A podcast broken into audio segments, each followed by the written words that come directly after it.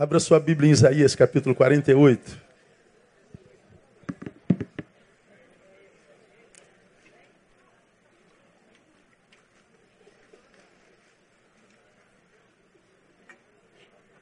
Esse horário de verão engana muita gente, né?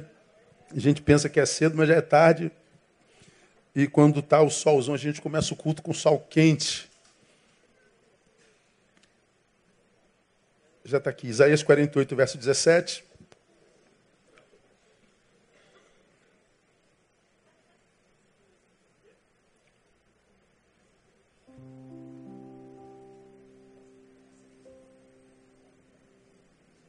Vamos ler juntos? A uma só voz, vamos lá? Assim diz o Senhor, o teu redentor, o Santo de Israel. Eu sou o Senhor teu Deus, que te ensina o que é útil e te guia pelo caminho em que deves andar. Vamos mais uma vez para gente, a gente memorizar?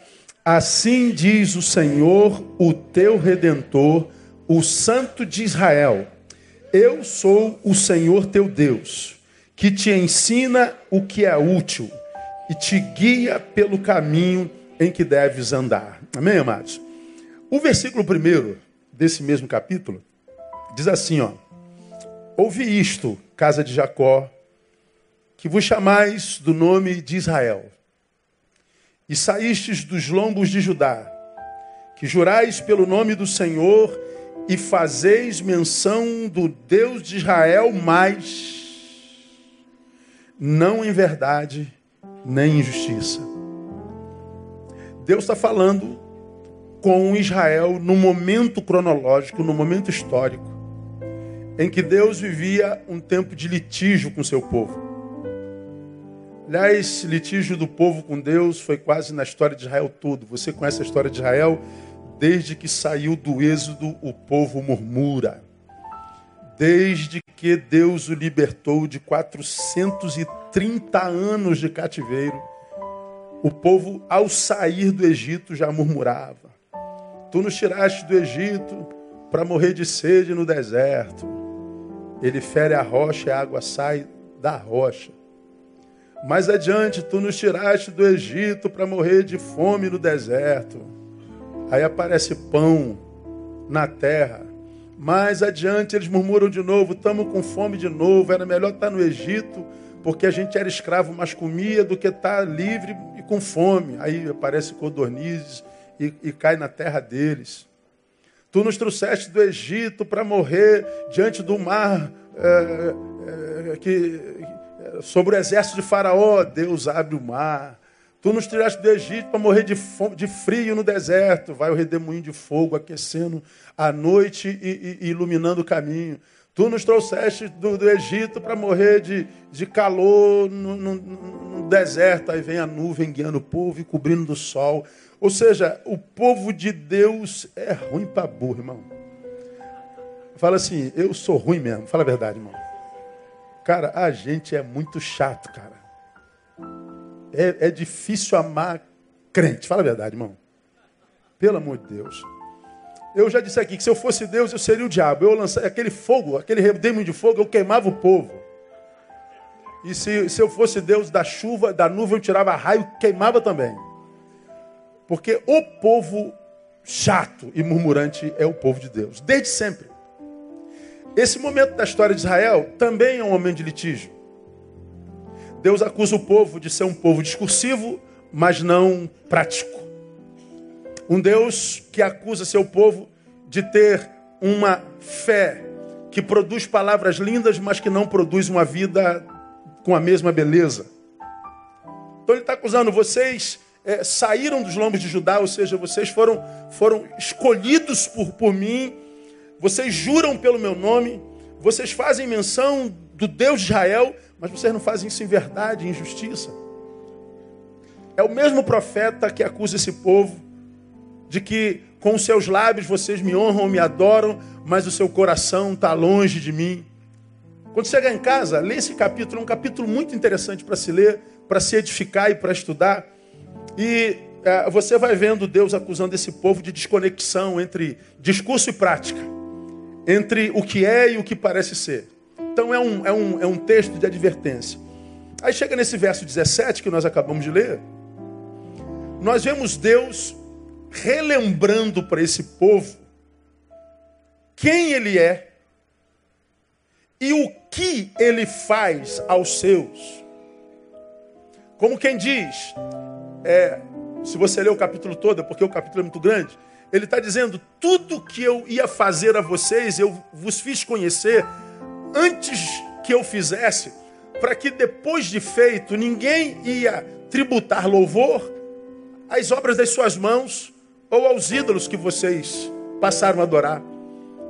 Tudo que eu prometi a vocês, eu prometi e cumpri, para que vocês não dessem glória a outro Deus, para que vocês não se confundissem. Tudo que eu planejei fazer por vocês, eu fiz e vocês não me deram glória, vocês não permaneceram fiéis, vocês não cumpriram palavra. Deus está chateado com o povo. E aí, Deus, nesse versículo, ele, ele, ele diz uma coisa muito importante. Primeiro, ele diz quem ele é, o que Deus é. E nesse versículo ele diz como é que ele se identifica. E veja lá, ele se identifica com dois substantivos. Ele diz, assim diz o, leia para mim, Senhor. Ele está dizendo, eu sou Senhor. E mais, o teu o quê? Redentor. Então ele se identifica ao povo como Senhor e como Redentor. Então ele está dizendo, meu povo, quando vocês olharem para mim e comigo se relacionarem, entendam que vocês estão se relacionando com o Senhor e Redentor. Ponha isso na sua cabeça, é o que ele diz lá. Diz para nós também nessa noite. Senhor, o que se espera de um Senhor? Se o sujeito diz, eu sou o Senhor, que, que ele está dizendo? Eu sou aquele que exerce controle. Eu sou aquele que exerce domínio. Eu sou aquele que tem as rédeas da história. Eu sou aquele que tem a última palavra. Eu sou aquele sobre a, a, a, aquele cuja mão detém todo o poder e todo o domínio. Ele está falando, eu sou o Senhor. Toda vez que eu falo sobre o senhorio de, de Deus, eu me lembro daquela experiência que você que é antigo já me ouviu contar. Eu estava num fórum de, sobre cidade e espiritualidade na, na UFRJ, a, a convite. E naquele fórum sobre cidade, saúde e espiritualidade, eu fui convidado para representar a vertente evangélica como pastor e psicanalista. E cada, cada, cada é, painelista deu uma palavra de 20 minutos, um, um médico, um antropólogo, a, o pastor e tinha uma outra, uma outra coisa lá que eu não me lembro. E eu me lembro que eu dei minha palavra, a cidade espiritualidade. E quando eu terminei minha fala, eu citei o salmo que eu ministrei hoje de manhã, naqueles momentos antes da ceia, não é? Provar e ver de que o Senhor é bom. Eu terminei com essa fala, provar e ver de que o Senhor é bom. Na hora dos debates, uma universitária se levanta muito debochadamente. E com aquele, aquele, aquele tom de deboche, aquele sorrisinho lá no fundinho do rosto. E dizendo, olha, eu gostei até da palavra do pastor. Foi bacaninha. Poxa, mas nós estamos numa academia, né, pastor? Não dá para citar a Bíblia aqui. Bíblia é a história da carochinha, né? E o senhor usa a história da carochinha para falar um versículo que não tem menor cabimento. Provar e vede que o Senhor é bom. o universitário sabe tudo, você sabe disso, né? Ah, só não sabe que não sabe, mas o resto ele sabe tudo. É igual o seminarista, a mesma coisa, o seminarista sabe tudo. Ah, ela dando aquele sorrisinho, né? O Senhor é bom porque há um problema semântico aí, né, pastor? Há um problema aí que não encaixa, né, pastor? Aí os outros universitários rindo, né? Porque eu citei a história da carochinha. Falei que o Senhor é bom. Ele falou, porque não cabe, né, pastor? Desculpa aí discordar do Senhor. Porque, veja, o Senhor, né, aquele que domina, controla, é. Bondade não é a característica daquele que não pode ser tentado pelo mal? É. Então, se ele é Senhor, controla tudo, como é que tem tanto mal na criação dele? Então não dá, né, pastor? Se ele é Senhor, ele não é bom. E se ele é bom, desculpa, pastor, ele não é Senhor, né? Aquele sorrisinho diabólico que dá vontade de dar um soco na cara dela. Aí o pessoal tudo rindo e tal. É, não cabe, né? Se ele é Senhor, como é que explica o mal, né? Aí eu falei, engraçado, eu creio que ele é Senhor exatamente por causa da existência do mal. Como assim? É, você está dizendo que se o Senhor for bom, ele tem que estipar o mal, né? Não tinha que ser? Tinha. Mas se o Senhor for amor, se ele for bom de verdade. Aí eu perguntei, se o Senhor, aquele que tem domínio sobre a criação, fosse acabar com o mal na terra, eu pergunto, você ficaria viva? Perguntei para ela. Como assim? Você é perfeitamente boa? Eu falei, não, quem é perfeitamente bom? Pois é, então para o Senhor acabar com o mal na terra, tinha que acabar contigo, né, minha filha? Comigo também. Com todos nós. Aí. Ela fica assim, meio sem graça, o sorrisinho acabou, né? acabou, né? O Senhor é bom e só não acaba com o mal porque Ele ama você e a mim. O mal existe não é porque o Senhor é mal, é porque o Senhor é amor. Porque nós optamos pelo pecado no Gênesis. E a forma de vencer o mal foi a personificação do amor desse Senhor chamado Jesus Cristo. Então, como é que ele já venceu o mal? Em Jesus de Nazaré. Então, porque o Senhor é bom, é que você e eu estamos vivos. Silêncio mortal. Então, quando Deus se identifica, ele se identifica como o Senhor, o que tem controle. Mas ele também se identifica como redentor. O que é um redentor? O redentor é aquele que efetua a redenção. É aquele que redime, ou seja, ele paga o preço. Se há uma dívida, ele vai lá, paga a dívida e ele redime, ele liberta aquele que estava preso pela dívida. Ele é o que livra da dívida, ele é o que livra da opressão.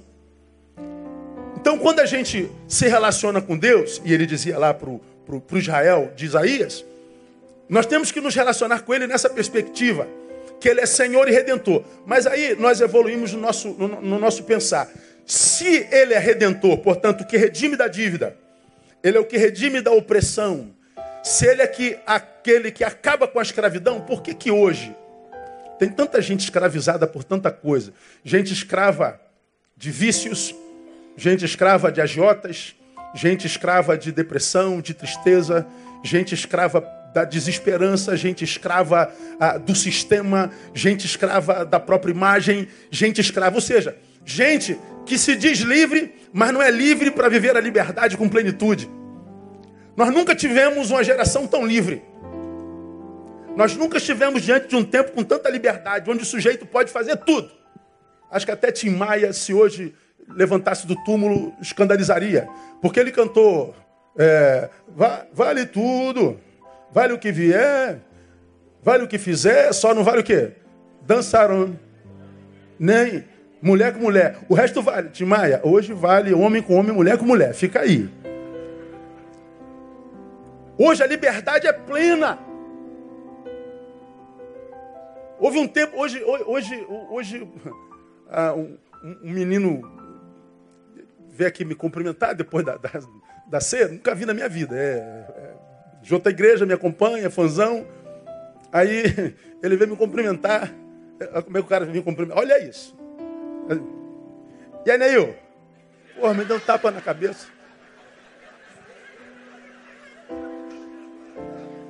Rapaz.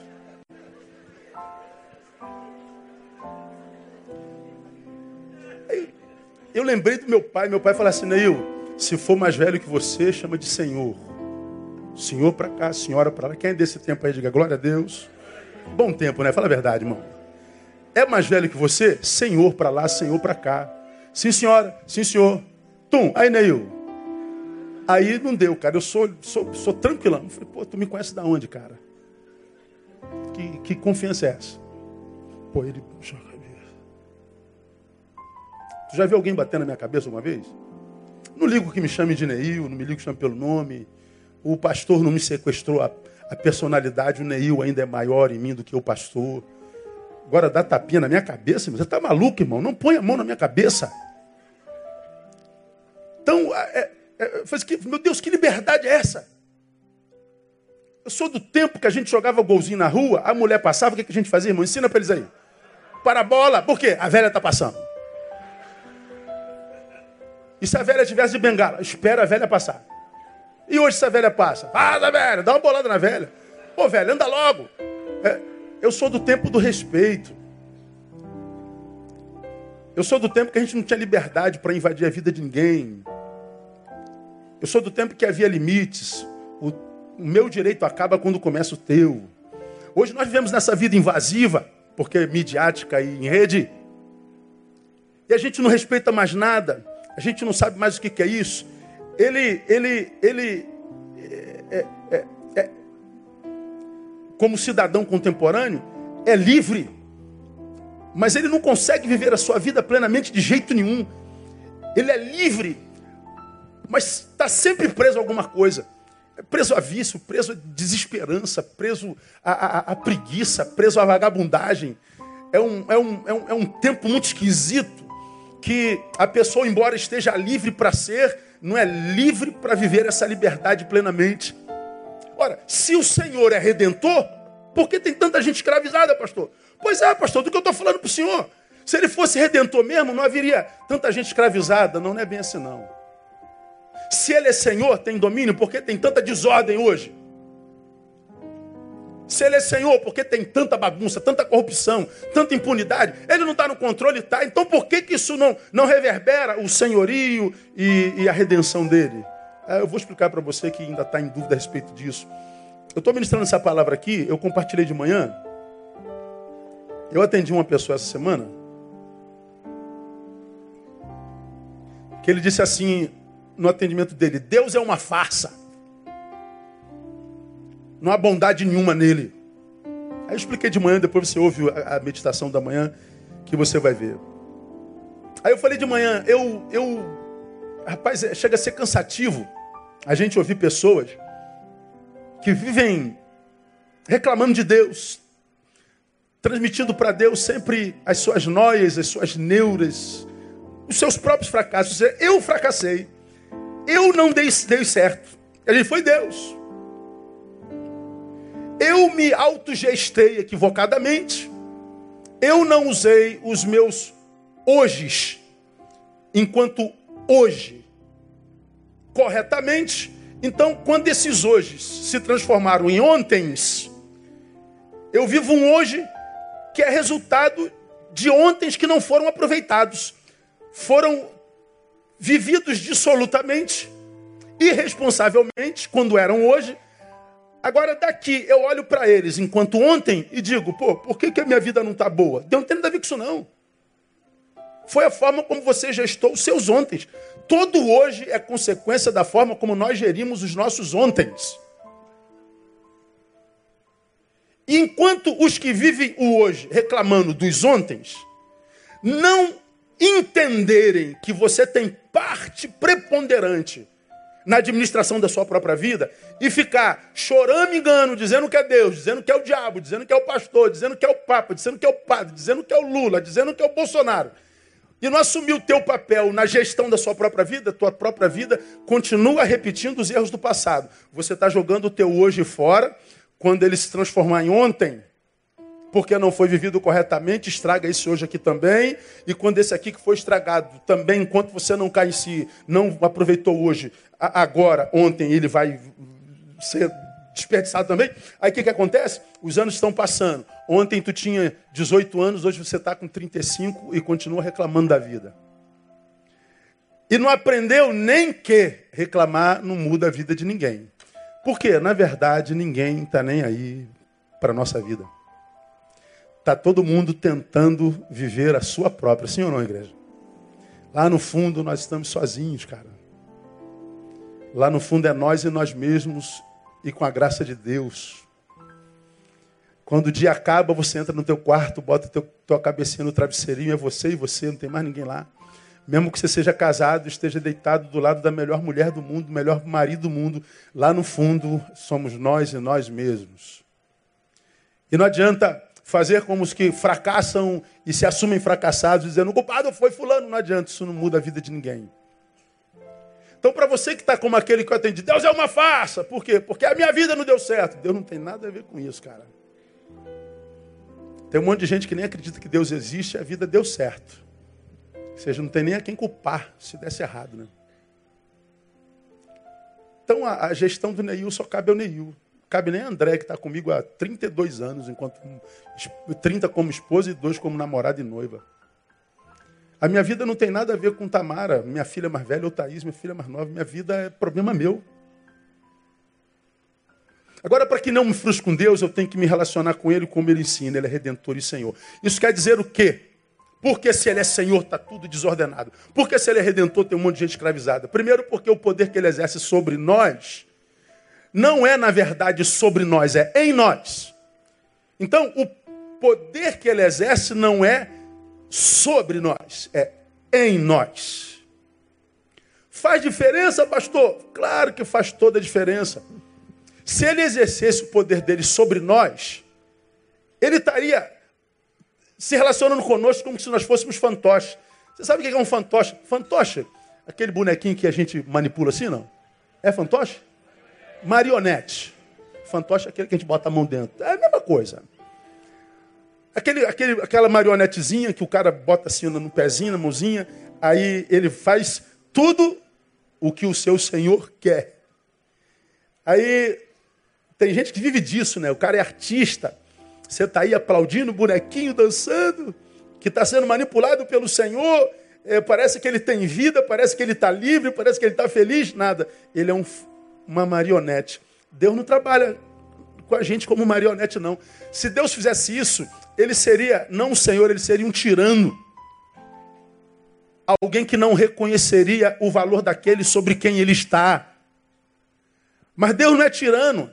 Ele, ele, ele, pelo contrário, ele reconhece o nosso valor, ele nos valoriza e valoriza muito, ele não nos trata como marionete, porque ele sabe do potencial valor que a gente tem.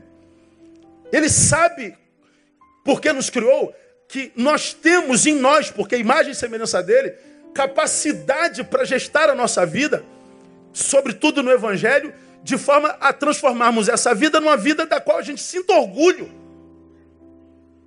Ele não precisa nos marionetar.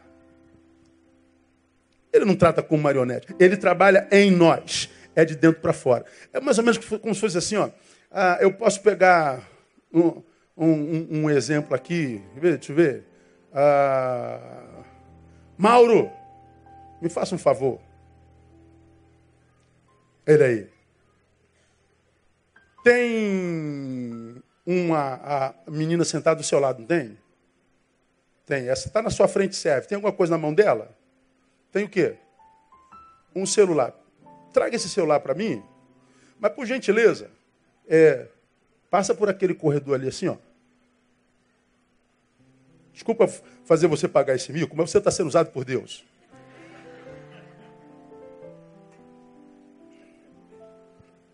Muito bem. Muito obrigado, Mauro. Deixa eu ver se estava falando besteira aqui. Não, estava na Bíblia, estava na Bíblia. Já pensou se estivesse falando besteira, doutora? Hã? Que vergonha. Se tivesse, tu já tinha pagado, né, Lógico, não é boba. Então, o Mauro, ele sobre a voz do pastor, ele cumpriu uma missão. E eu dei a ele o caminho. Mauro, dê a volta por lá. Agora, Mauro, eu te pergunto, dava para chegar aqui por outros caminhos? Dava, não dava? Vamos imaginar que mesmo tendo ouvido o Neil falando passa por ali, você resolvesse passar por aqui, o, o, o celular chegaria à minha mão? Chegaria. Pois é assim que Deus faz conosco, Mauro. Ele mostra a sua vontade para nós. Você é livre para cumprir a sua vontade, mesmo que muitas vezes não pareça lógica mas também é livre para dizer, Deus, eu não vou fazer isso tudo não, porque não dá muito trabalho. Eu vou fazer o caminho mais curto. Bom, a missão teria sido cumprida, Mauro. Mas sabe o que é lindo nisso? Se você podia fazer essa retinha aqui e Deus mandou fazer aquele voltão lá, é porque Deus quer ensinar a mim que a bênção de Deus não está só no cumprimento da missão, está no caminho percorrido. Se você faz o caminho que Deus ordena, acredite, No caminho ele vai contigo e vai te abençoando. Você cumpre a missão, mas você chega aqui porque andou com ele no caminho, diferente da forma como você chegaria se você fizesse a sua vontade. Dá para entender o que eu estou falando com vocês? Não. Mas existe uma outra questão, já vou te mandar sentar. Existe uma outra questão. O Mauro era livre para dizer, pastor, estou cansado, não dá para levar esse negócio aí agora não. E o que, que eu poderia fazer para o Mauro se ele não trouxesse o celular? Eu não poderia fazer nada, porque o Mauro é livre para fazer a sua própria vontade, mesmo que o Senhor Neil o ordenasse trazer o celular. É assim que Deus trata com a gente. Ele, como o Senhor, revela a sua vontade, mas ele não bota um, um, um, fiozinho na tua cabeça e diz, faz o que eu mando. Não. Ele ordena, mas você é livre para não fazê-lo ou fazer da tua forma. Eu faço da minha forma, Deus, porque é mais fácil. Mas você chega na missão diferente, mais empobrecido. Agora, quando você se submete ao Senhor, Aí você vai ver que você não só cumpre a missão, mas tem a alegria de tê-la cumprido. Você chega enriquecido por tê-la cumprido. E mais, você cai na graça de Deus. Agora, nós vivemos num tempo onde a pessoa só se lembra do Senhor. Não como o Senhor, mas ele quer o, o, o, o pai, ele quer o guarda-costa, ele quer o supridor, ele quer o libertador, mas não quer o Senhor. Ele quer o que me serve, mas não quer servi-lo. A vida desconfigura porque ele não cumpriu a missão, ou porque cumpriu a missão não se sentiu pleno. E ele diz: Foi Deus. Não, não foi Deus, não. Deus trabalha em nós e não sobre nós. Obrigado, meu amigo. Agora você pode sentar e fazer o caminho que você quiser. Perdeu uns 20 quilinhos, né, filho? Glória a Deus, tá ficando sarado. Tá quase igual a mim. Deus te abençoe. Vamos chegar lá, vamos chegar lá. Então, Deus trabalha em nós. Então, se você está vivendo um dia mal, para com esse negócio de ficar chorando a vida aí, pô. Ame-se. Mergulha na palavra, volta para o caminho e tenta entender o que, que Deus tem para você. E trabalha para isso. Faz da forma dele. Faz do jeito dele. Mas eu não estou compreendendo Deus. Você não precisa compreender, você só precisa obedecer se você sabe quem Ele é. Como você já aprendeu, para quem está seguindo Jesus, não interessa mais o destino, irmão. Eu sei onde vai dar. Amém ou não? Quero saber para onde Jesus me mandar. Eu sei que eu estou nele, não quero nem saber onde isso vai dar. Eu sei em quem estou seguindo e eu sei em quem tenho crido. Aplauda ele aí, porque ele é tremendo. Aleluia. Agora tem um monte de, de Israel de Deus aí, de povo de Deus, que diz que faz a vontade dele, mas quer fazer a vontade dele conforme a sua vontade. Eu faço o que ele quer, mas do meu jeito. Não adianta. Perdeu a bênção do caminho, irmão. Perdeu a experiência do dia a dia. Estava com pressa. E tem alguém que diz que é apressado, come cru. Não está na Bíblia não, mas podia estar, tá, porque é verdade. Sabe o que esse, esse, esse versinho está dizendo que apressado come cru? É que apressado não morre de fome. Ele só não tem prazer em comer, porque está cru. É ou não é? Tu pega aquela picanha, irmão, assim, ó, aquele dois dedão de gordura. Fala a verdade, irmão. Aí, irmão, vai, pede, já que vai jantar com ele hoje, um rodízio cai bem. Você pega aquela picanha, dois dedão assim, gostosa. Dá para comer aquilo cru? Não dá. Se tiver morrendo de fome, tu come. Mas se tu puder botar ali, irmão, naquela grelha e ouvir o hino de louvor. Fala a verdade, irmão.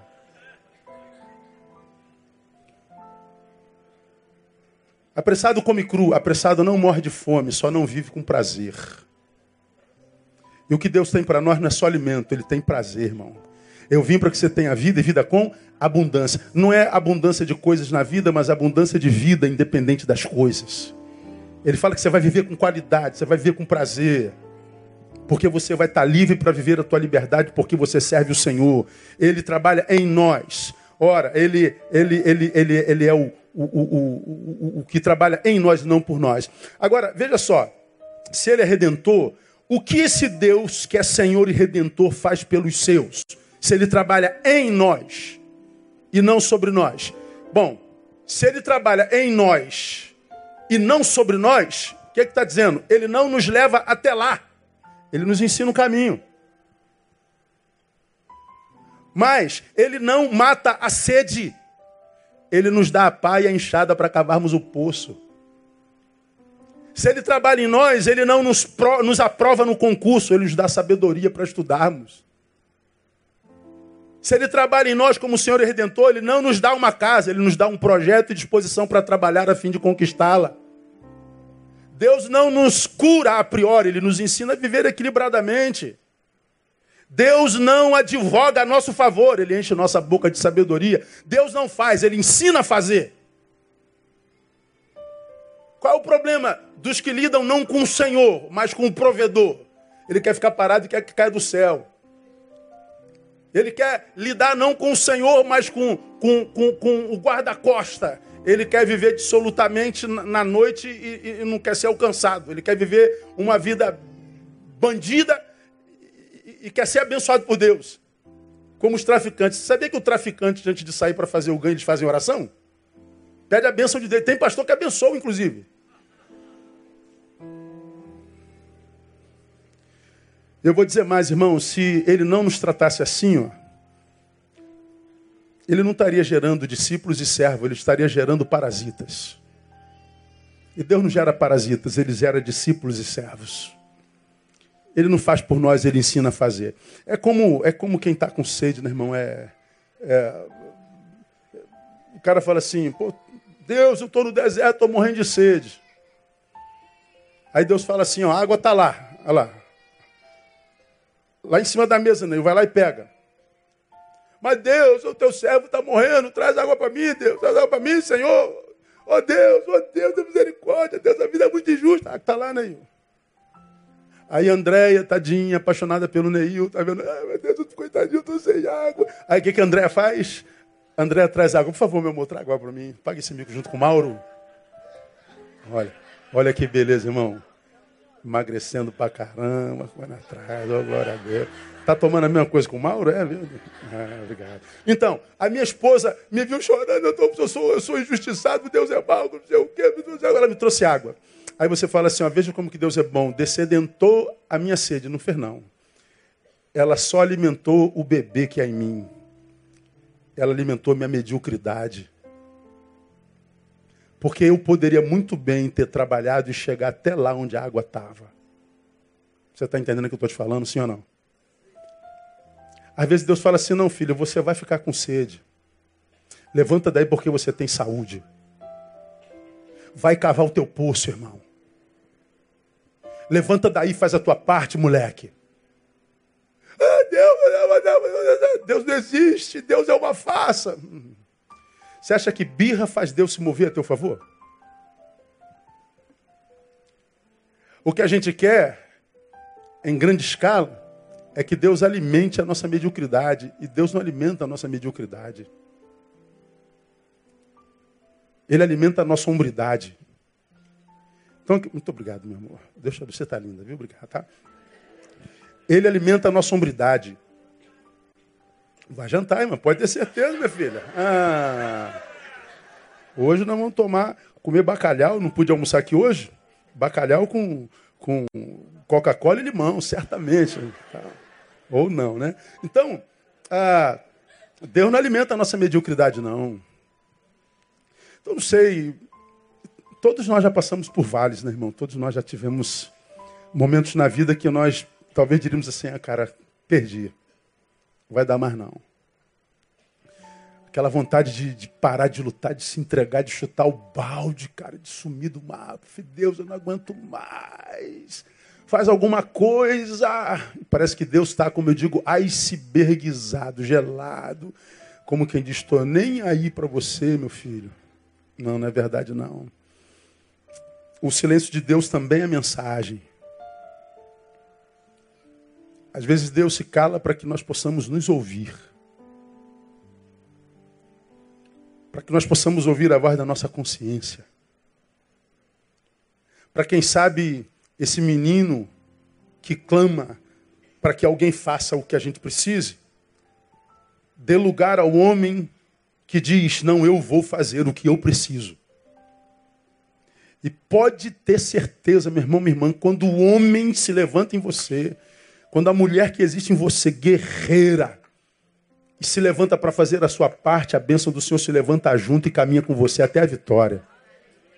Então guarde isso no teu coração. Nós precisamos aprender de uma vez por todas que a espiritualidade de Jesus tem mais a, a ver com saber do que com fazer.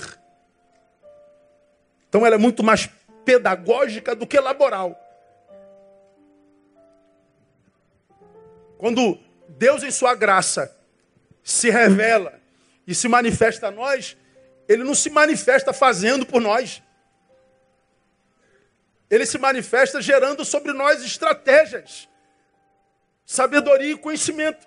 Portanto, o que ele tem para nós não é conforto, é estratégia. A Bíblia está recheada de exemplos. Eu vou dar alguns para vocês. Veja só, no convite ao pecador, Mateus 11, 28 e 29. Você conhece bem esse texto. O texto começa: Vinde a mim, todos vós que estáis cansados e oprimidos ou sobrecarregados, e eu vos aliviarei. Passa. Tomai sobre vós o meu jugo e aprendei de mim, que sou manso e humilde de coração. Então, olha o texto. É assim que começa o evangelho, você já aprendeu isso aqui mais de uma vez. O, o, o convite ao pecador é: Vinde a mim, todos vós que estáis cansados e sobrecarregados. Eu vos aliviarei. Mas ele diz: Tomai sobre vós o meu jugo e aprendei de mim. Você já aprendeu. O que gera descanso ao que está cansado e sobrecarregado não é o ato de vir. Se você está cansado e sobrecarregado e ainda vem, você vai cansar mais ainda. O que gera o descanso é o ato de vir e aprender. O que mata o cansaço e a opressão é o aprendizado novo que gera em você um novo estrategista. Então o que Deus tem para o cansado não é uma rede, é uma nova estratégia. É o um novo saber. Veja só na missão apostólica. Mateus 28, 19 e 20. Você não veio, aprendeu e descansou? Descansei, porque eu aprendi. Então o que, que ele diz? Portanto, ide, fazer discípulos todas as nações, batizando-os em nome do Pai, do Filho e do Espírito Santo. Olha lá, ensinando-os a guardar todas as coisas que vos tem mandado. Se você veio, aprendeu, descansou, agora você vai, prega, batiza e ensina. Olha a pedagogia de novo. Eu venho, aprendo. Eu vou, ensino. Pedagogia.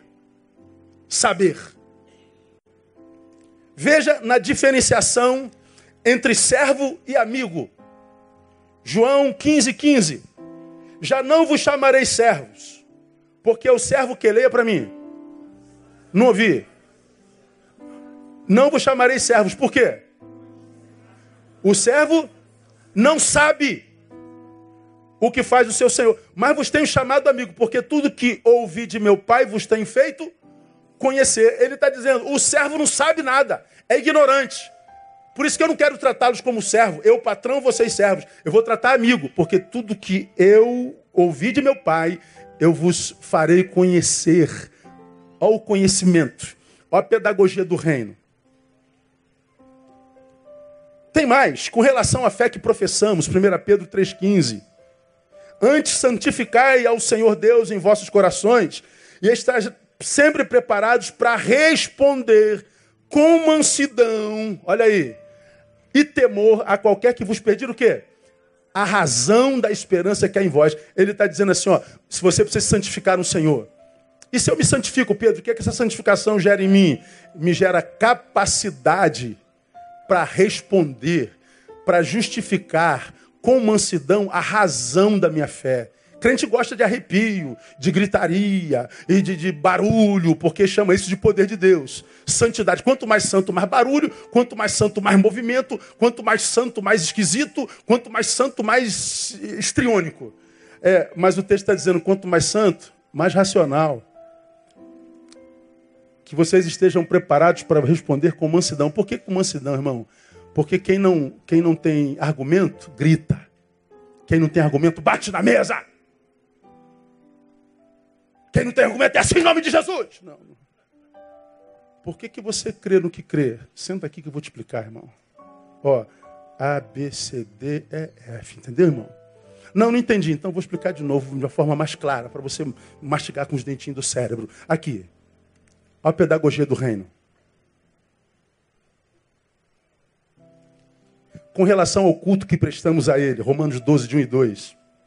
Rogo-vos, pois, irmãos, pela compaixão de Deus, que apresenteis os vossos corpos em sacrifício vivo, santo e agradável a Deus, que é o quê? Vosso culto racional. Agora veja, a razão é a entrega do corpo. Nosso corpo é entregue em culto, sacrifício vivo. Porque o sacrifício no Velho Testamento era a morte de um animal.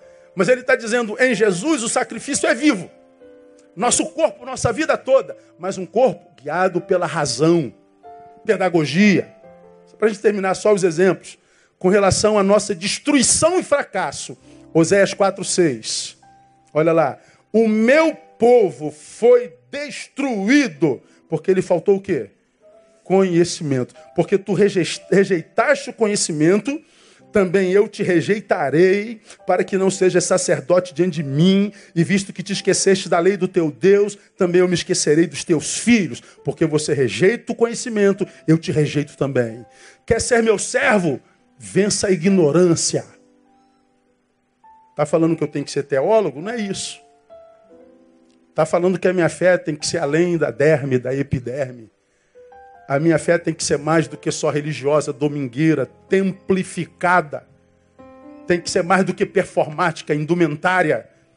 Tem que ser uma fé que se justifica. Então o Senhor, que é redentor, embora tenha controle e redime, Ele está dizendo, Neil, eu trabalho em você, eu te ensino, Neil. Então, meu irmão, ah, eu vou dizer para você quem são os que estão frustrados com Deus, estão apostatando, ficando pelo caminho. É o que, embora se diz em evangelho, o que eles gostam é da magia. Eles gostam é do abracadabra. Ele viveu dissolutamente 30 anos e quer que Deus o cure em 30 minutos. Você foi escravo do teu vício 20 anos e quer que Deus te liberte em 20 segundos. Você quer o milagre. E como você já aprendeu, por que, que o milagre faz sucesso no Brasil? Porque o milagre não requer trabalho. Quem faz é Deus. Você só recebe. E aí os pastores de mercado, as igrejas de mercado pegaram essa pecha e prometem milagres. E bota um ou dois como testemunho de milagre, mas nos bota os dois milhões que não receberam milagre. Aí nós temos uma geração de crentes frustrados com Deus. Então, guarda no teu coração, meu irmão, por amor próprio. O Deus que a gente serve, que é Senhor e Redentor, ele não trabalha é, para nós e nem sobre nós, ele trabalha em nós. Ele nos capacita. Louvado seja o nome do Senhor. Agora, caminhando lá para o final. Se ele ensina e guia, por que tanta gente perdida, pastor? Mesma coisa. Porque eu ensino e a direção que ele dá o faz para quem está disposto a aprender o ensino ministrado. É como disse Augusto Cury, né? A vida é uma escola, mas serve pouco para quem não sabe ser discípulo. Se ele ensina e guia, ora, o que que Deus mais gostaria que em nós fosse desenvolvido a nossa capacidade de aprender, meu Deus do céu. Mas não disseram para você que o que você tem que fazer é subir monte. Eu não tenho nada contra monte, não, irmão. Suba teu monte. Se não servir de nada, te emagrece. Mas vai lá. O que a gente gosta da campanha. Sete sexta-feiras da redenção total. Quinze quinta-feira do desencapetamento global. 12, quarta-feira, da morte do, do, do, da locusta cortadora. Aí tu vai de campanha em campanha. Segunda, terça, quarta, quinta, sexta, sábado, domingo. Tua mulher está em casa sem você. Teus filhos estão em casa sem você. Você virou santarrona, virou santarrão. Está buscando a tua bênção fazendo, fazendo, fazendo, fazendo. Teu filho está se perdendo. Tua ser humanidade está ficando para trás. Você está dizendo, tá dizendo que está servindo ao Senhor? O que você está fazendo é não estudar, é não se preparar para o mercado de trabalho. O que você está fazendo é jogar teu futuro fora. O que você está fazendo é ficando para trás no concorrido mercado de trabalho brasileiro. O que você está fazendo é se amaldiçoando, imaginando que está buscando a sua bênção. Você está buscando a sua bênção e está ficando ignorante para a tua geração. Ora, que você faz para Deus, o que você dá a Deus, se é o Deus do céu, você dá para um Deus que não tem carência de nada e para um Deus que faz ou faria melhor do que você. Pense, o que que um cara como eu, uma pessoa como você, pode dar a Deus que ele não tenha? Ou que não tenha sido ele mesmo quem não nos tenha dado? O que, que eu posso dar a Deus? O que que eu posso fazer para Deus que seja carência nele?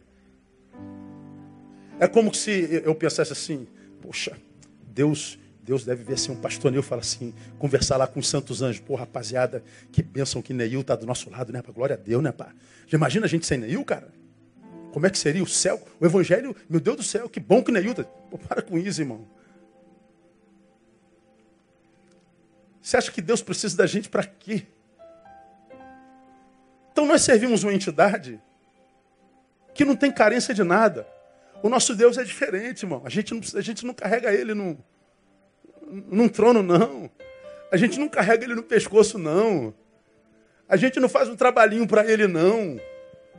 Nós servimos a um Deus que não tem carência de absolutamente nada.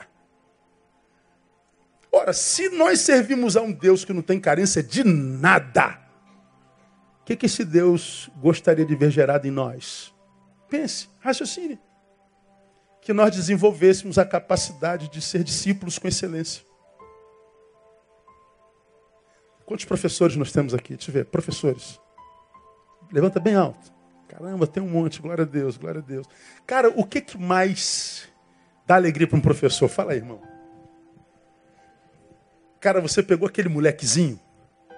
Pensa aquele moleque que era encapetado mas você tratou com carinho, você foi professora, você foi mais do que uma, uma educadora, você foi quase mãe. Aquele menino se conserta, ele vira o melhor aluno. Daqui a pouco ele vai para a próxima série e você está acompanhando aquele moleque. Daqui a pouco aquele moleque virou adolescente, acabou o segundo grau, fez vestibular, passou para vestibular. Aí tu está acompanhando a carreira daquele moleque. Daqui a pouco aquele moleque vem e está aqui, professora. Meu de, ó, me arrepio, tô todo arrepiado, só em pensar nisso. Aí o moleque só, pô, virei um doutor, cara. E, e ele diz assim: Poxa, eu agradeço minha professora. Cara, isso realiza um professor, porque você viu que aquele menino valorizou o seu ensino, o seu trabalho, o seu esforço. Ele foi discípulo. O que, que você acha que Deus, que guia e ensina, quer ver gerado nos seus filhos? Sacrifício? Gritaria apenas? Arrepios? Ajuntamentos? Vinde, vinde, vinde, vinde, vinde, vinde. Ele quer que você se torne discípulo, ele quer que você aprenda. Ele quer que você mostre no caminho que você entendeu, porque você buscou o conhecimento.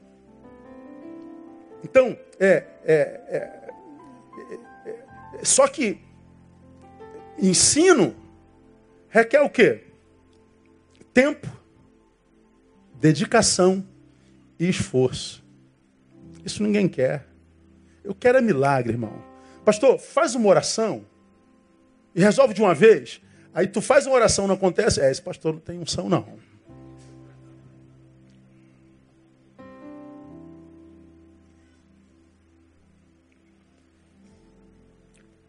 Então guarda no teu coração. O saber, em hipótese alguma, vem por osmose. É, vamos dizer que aqui tem um livro dorme em cima dele, de manhã você, por osmose, recebeu todo o saber daquele livro. Imagina se fosse assim, irmão. Tu vai fazer uma prova amanhã, a matéria está toda ali, dorme em cima dela, acordou, está lá, baixou. Pô, meu irmão, que eu, Jesus, quem sabe, né, irmão? Mais uns 20 anos para frente? Igual, tem, tinha um filme que foi assim, um filme antigão do, do Matrix, lembra? Do Neo. Todo Nil é bom, cara. Esse é negócio maluco. Né? Brincadeira. O Nil é, é, aquele cara que baixava um programa assim, ó, vou, vou baixar um programa que você vai saber karatê. Aí baixava o programa, ele já era faixa preta em karatê. Então, baixar um programa de mergulho, virar mergulhador. Meu Deus, é quem dera é, o ensino viesse assim, é, mas o ensino não vence não. O ensino requer tempo. Pega aquele cara que você admira, doutor, pós-doutor. Ele começou no Jardim 3. Ele começou há 20 anos atrás. Ele está estudando sem parar há décadas. Muita gente que hoje a gente inveja, se a gente conhecesse a sua história, desistiríamos de estar no lugar onde ele está. Porque ele se esforçou muito, ele se dedicou muito. Não foi magia, não foi abracadabra, não foi uma oração.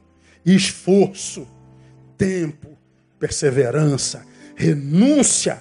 Então, alguns conselhos finais. Primeiro, cuidado com essa fé descartável cronológica que pulula a nação brasileira. Essa fé que é, é, é, é, é descartável, que você a usa um tempinho, daqui a pouco some de você, que é cronológica, é só aquele momentozinho, é que aparece quando você está precisando de alguma coisa de Deus, ela aparece com santidade, mas ela não tem longevidade, ela não tem permanência. Muitas vezes ela vem com intensidade, é aquela de Pedro antes da negação, antes da conversão que vê Jesus andando sobre as águas, os discípulos temem, Jesus não tem mais, sou eu. Aí Pedro diz: então deixa eu ir contigo aí. Vem. Ele desce do barco, pisa na água, porque ele acreditou que ia andar na água. E ele pisou na água e começou a andar. Ele estava olhando para Jesus, não afundou. Mas quando ele começou a olhar para a tempestade, começou a afundar. Por que duvidaste, Pedro? Pedro é aquele cara que tinha fé de muita intensidade para acreditar que pode andar na água, mas não tinha durabilidade. Afunda logo. Há muita gente que tem fé assim. Aquela fé de intensidade, mas que dura.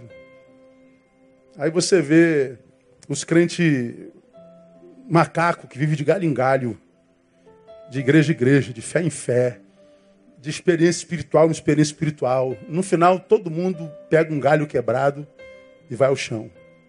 É, é regra sem, sem, sem exceção. Então o conselho é: busque aprofundamento. Cresça para baixo. O que cresce para baixo é raiz. Quanto mais para baixo você cresce, mais para cima está preparado para crescer. Porque quem cresce para cima sem raiz, cresce para cair. Vai ter o que eu chamo de interrupção de processo, tem que recomeçar tudo de novo, tudo de novo, tudo de novo. E ninguém consegue recomeçar tantas vezes na vida, isso cansa, a gente desiste mesmo. Então, se você quer Deus, relacione-se com, com uma fé que, que comece pequena. Porque tudo que cresce rápido é monstro. Bebê nasceu no mês passado. Tu chega enquanto ele colheu hoje, está com 15 anos, está grande. Não é monstro. Não, irmão, tudo começa pequenininho, vai devagarinho. Agora, o que, que acontece no Brasil hoje? A igreja começa pela rede, faz um PowerPoint bacana, faz umas coisas bacanas, aí aluga um espaço e aí traz os cantores famosos, vai a multidão para lá. Aí a igreja tem seis meses, tem mil membros. Falei, é monstro. Cresceu em número, mas não discipulou ninguém. Não preparou ninguém para a vida. Não preparou ninguém no evangelho. Porque o que a gente quer é balada gospel. O que a gente quer é arrepio. O que a gente quer é estar perto dos famosos. Mas quando a vida esmaga, quando a vida diz: Eu não respeito a tua religião, filho, eu não respeito tua cor, eu não respeito tua profissão. Quando o mal chega, não quer saber onde é que você trabalha, quanto você ganha. Quando o mal chega, ele chega para quebrar tudo. E se você não tiver a estratégia de Deus para vencer o mal, ele esmaga mesmo. Então para com esse negócio de buscar essa fé descartável, cronológica, de crescimento sem trabalho, sem esforço. Segundo, zele mais, muito mais, por aqueles que você constitui mestre sobre a sua vida. Toma cuidado sobre quem está colocando a mão na sua cabeça. Quem está ministrando a palavra de Deus sobre a tua vida.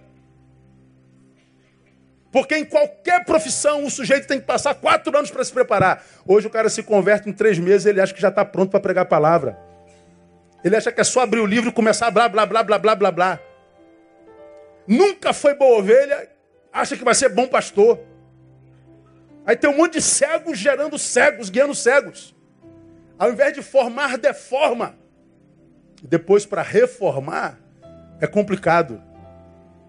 Ora, pelo amor de Deus, se a espiritualidade de Deus é sobretudo pedagógica, zere por aquele que o ensina. Satanás certamente tem muito interesse que haja ruídos entre você e a fonte do teu saber.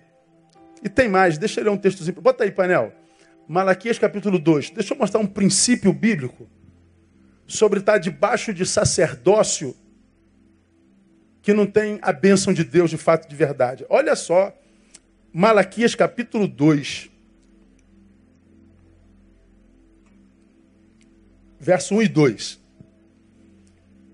Malaquias tem quatro capítulos, em cada capítulo tem uma maldição. A maldição do capítulo 2, essa aqui, ó. Agora, ó sacerdote, porque já teve uma para outra pessoa, outra coisa. Agora, sacerdote, esse mandamento é para vós. Ele está falando com os sacerdotes do povo de Deus, com os mestres, com o que ensina, com o que ensina a palavra. Se não ouvirdes, é como se ele estivesse falando comigo. Se não ouvirdes, e se não propuserdes no vosso coração, ou seja, na sua interioridade, na sua subjetividade, na sua verdade, no oculto, dar honra ao meu nome, diz o Senhor dos Exércitos, olha só. Enviarei a maldição contra vós, e amaldiçoarei o que leia para mim, as vossas bênçãos, e também já as tenho amaldiçoado, porque não aplicais a isso o coração. Então ele está dizendo: se você for um farsante, se você for um despreparado, se você for um no púlpito e outro no secreto, se você for um hipócrita, canalha, eu vou amaldiçoar você, sacerdote. E já tenho feito, eu amaldiçoo sua bênção. Amaldiçoa a bênção. Falei sobre isso aqui ó, lá atrás. Fica, Paulinho.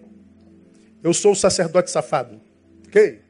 Aí vão cortar essa falha e vão dizer, ó, oh, pastor eu se identificou, eu sou o sacerdote safado. Eu sou, eu sou o sacerdote hipócrita.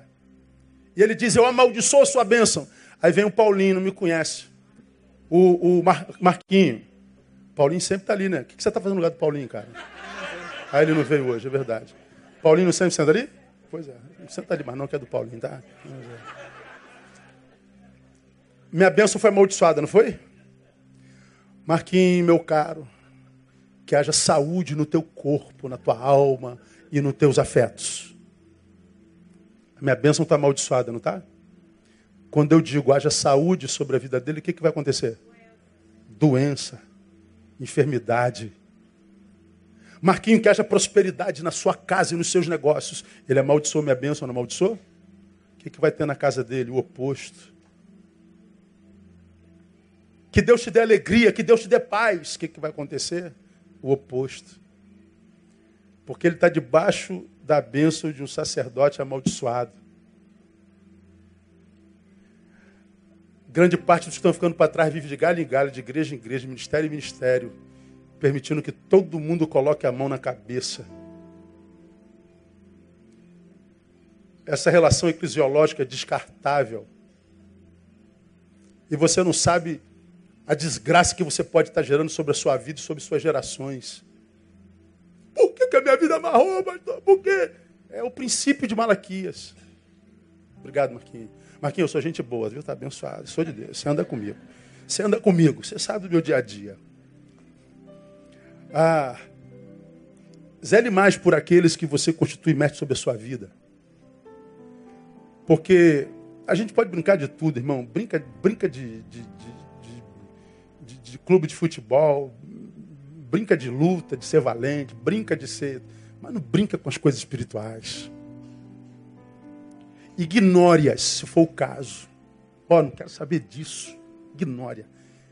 Mas se você tem essa fome espiritual, todos nós temos. E se você anseia por isso, não brinca com isso.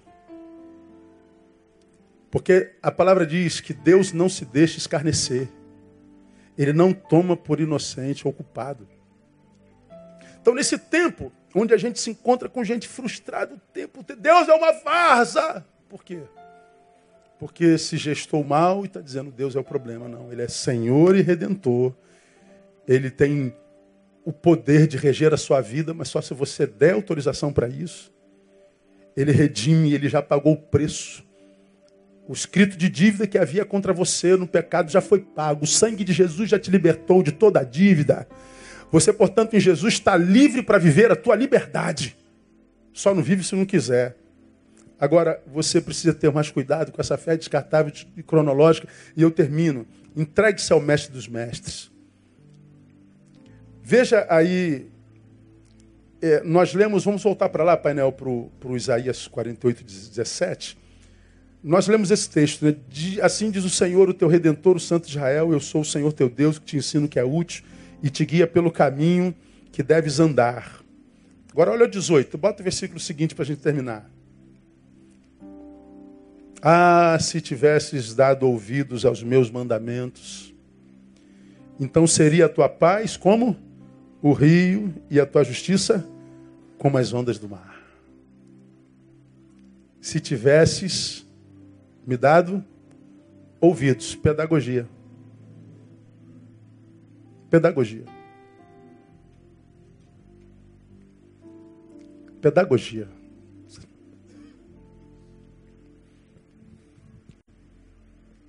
Sabe, eu creio num Deus que se manifesta com poder e com seu Espírito Santo que nos faz cair no chão. Já vivi isso.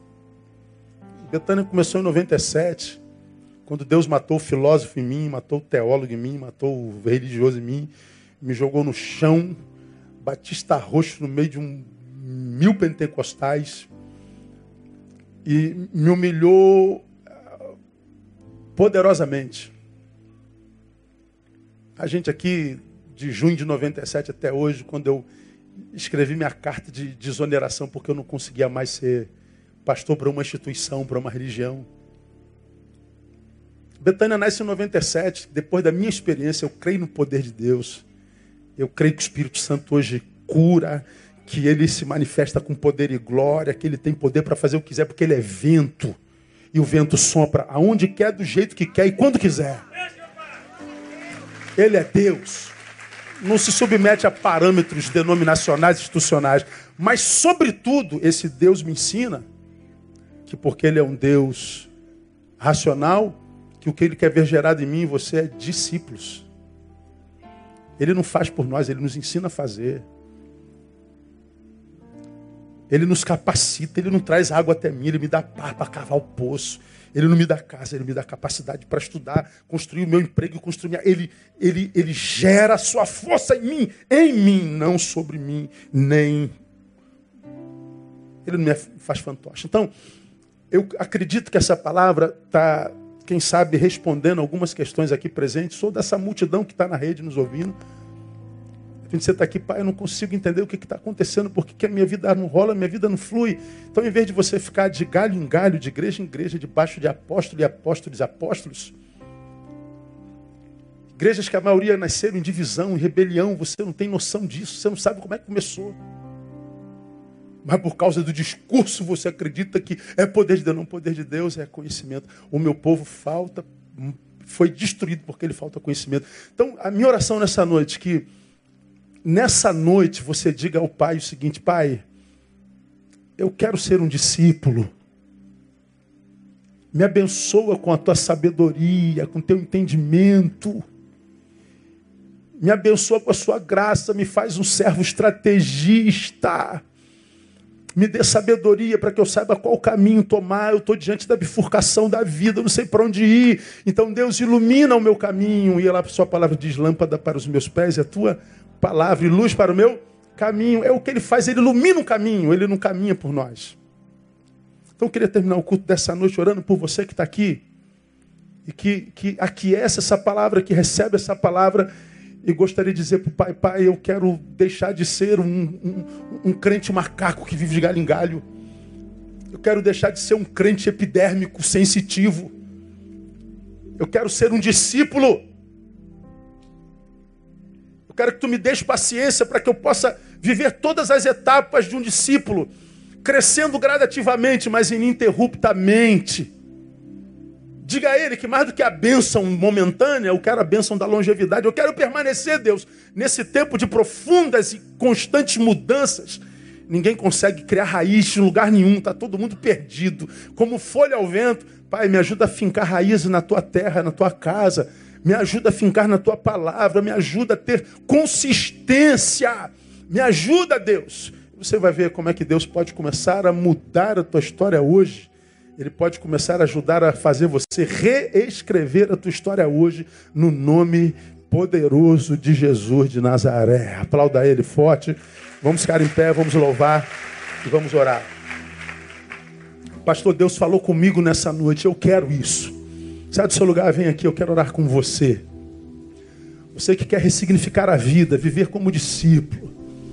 Você que entende que Deus falou contigo hoje. Você que de repente está perdido, cansado, mas entende que é nele que a vida se ressignifica. Sai do seu lugar, venha. Nós vamos cantar enquanto cantamos, você vem. Eu quero orar com você. Não tenha vergonha, não. Não se preocupa com a tua imagem, não. Só Deus sabe o que, que você está passando, o que, que você está vivendo. Ele conhece a tua frustração, ele conhece a tua dor, ele conhece a tua angústia. Então venha. Sobe aqui um pouquinho mais aqui, ó. Isso, nesse degrau. Pode chegar. Deus, nós louvamos o teu nome por essa noite. Louvamos o teu nome, ó Deus, por tua palavra. Louvamos o teu nome porque tu és Senhor e Redentor. Louvamos o teu nome porque tu tens controle sobre a história e a despeito disso, tu respeitas a liberdade que nos deu. Te louvamos, ó Deus, porque nós não somos fantoches nas tuas mãos. Por isso, ó Pai, nós pedimos que tu nos abençoe nessa noite com maturidade. Nós queremos, ó Deus, crescer. Nós não queremos só a tua bênção, nós não queremos um milagre, nós queremos perseverança para ser, sermos discípulos, para que comecemos, ó Deus, pequenos e, e, e que venhamos a crescer gradativamente no conhecimento e na graça de Jesus de Nazaré. Abençoa meus irmãos aqui à frente, a cada um de nós, aos que nos ouvem pelo mundo afora, com a bênção da perseverança, para que através dela nós chegamos a nos tornarmos, ó Deus, um varão aprovado que maneja bem a palavra da verdade, um estrategista do reino de Deus se tu és redentor, ó Deus, nos capacita para viver a liberdade que tu nos deu em Cristo Jesus. Se a dívida já foi paga, se nós estamos livres do poder e do senhorio de Satanás, nos capacite para viver a nossa liberdade producentemente e não dissolutamente. Porque Deus viver liberdade dissolutamente faz com que nós sejamos construtores de nossos próprios chiqueiros, como o filho pródigo que foi viver uma porcaria de vida vida, uma vida entre os porcos. Nós queremos liberdade producente, nós queremos ser úteis, nós queremos ser servos. Então, Senhor, tu que és redentor, nos ajuda a viver essa liberdade de forma producente, de forma útil. Que tu possas, ó Deus, abençoar os meus irmãos aqui à frente, para saírem daqui e continuarem a ser quem são, só que de uma forma diferente. Que eles vivam pela tua palavra, que eles vivam conforme a tua vontade, que eles sigam os teus caminhos, que eles sejam capazes de fazer o teu querer. Nós ministramos, ó Deus, nova vida, novo tempo. Nós ministramos uma nova história. Nós ministramos a capacitação do teu espírito para que isso aconteça a partir de agora. E nós os abençoamos no nome de Jesus o Cristo. Que agora a graça bendita de Jesus, o Pai, e a comunhão e a consolação do Santo Divino Espírito sejam sobre todos vós, sendo também por igual, com todo Israel de Deus espalhados pela face da terra, desde agora e para sempre e sempre. Amém e aleluia. O melhor aplauso que você puder dar a Ele, o melhor aplauso. Toda honra, toda glória tributamos ao Senhor. Dá um abraço no irmão que está do seu lado, desejo-lhe uma boa semana. Quarta-feira espero todos vocês no nosso aniversário, não faltem. Façam um esforço para estar conosco e vamos celebrar a graça de sermos Betânia. No nome de Jesus.